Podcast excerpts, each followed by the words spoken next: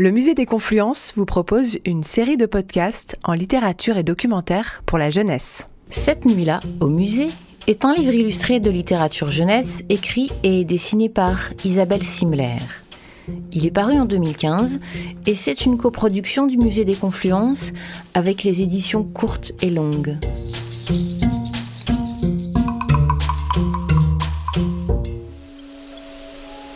Quel enfant n'a pas un jour imaginé que ses jouets avaient leur propre vie? Cette histoire a été racontée par John Lasseter dans Toy Story.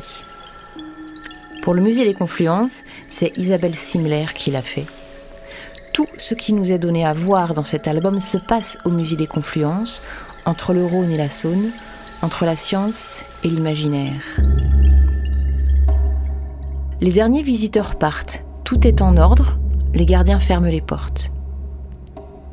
Et c'est quand le silence s'installe que patiemment, chaque étage se réveille pour se retrouver. On distingue tout d'abord les planches d'identification des insectes. Un papillon jaune s'en échappe et vole dans les immenses couloirs du musée pour emmener tout le monde. Squelettes de dinosaures, loups de Tasmanie, guêpes huppées et antilopes dévalent les escaliers. Un chameau prend l'ascenseur, d'autres bestioles glissent sur les rampes. Certains animaux vont à la rencontre des objets inventés par les humains pour leur confort. Ce qui fait l'histoire de l'évolution du monde, l'art, les animaux, les moyens de locomotion qui permettent l'exploration et la découverte, se côtoient et s'animent ensemble prend incroyablement vie dans cet album grâce aux couleurs vives, chaleureuses et au mouvement qu'Isabelle Simler réussit à installer dans ses images. Les couloirs du musée n'en finissent pas, habités par le son virevoltant du papillon jaune. On circule et on culmine vers la fin de l'album sur une vue absolument splendide du musée.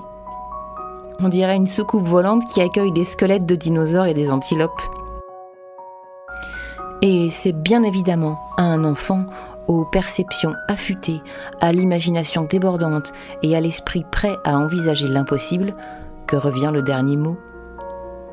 Cet album-là, évidemment, se découvre en famille, à tout âge. Création de Lisa Bienvenue et Radio Royan Vercors. Musée des Confluences.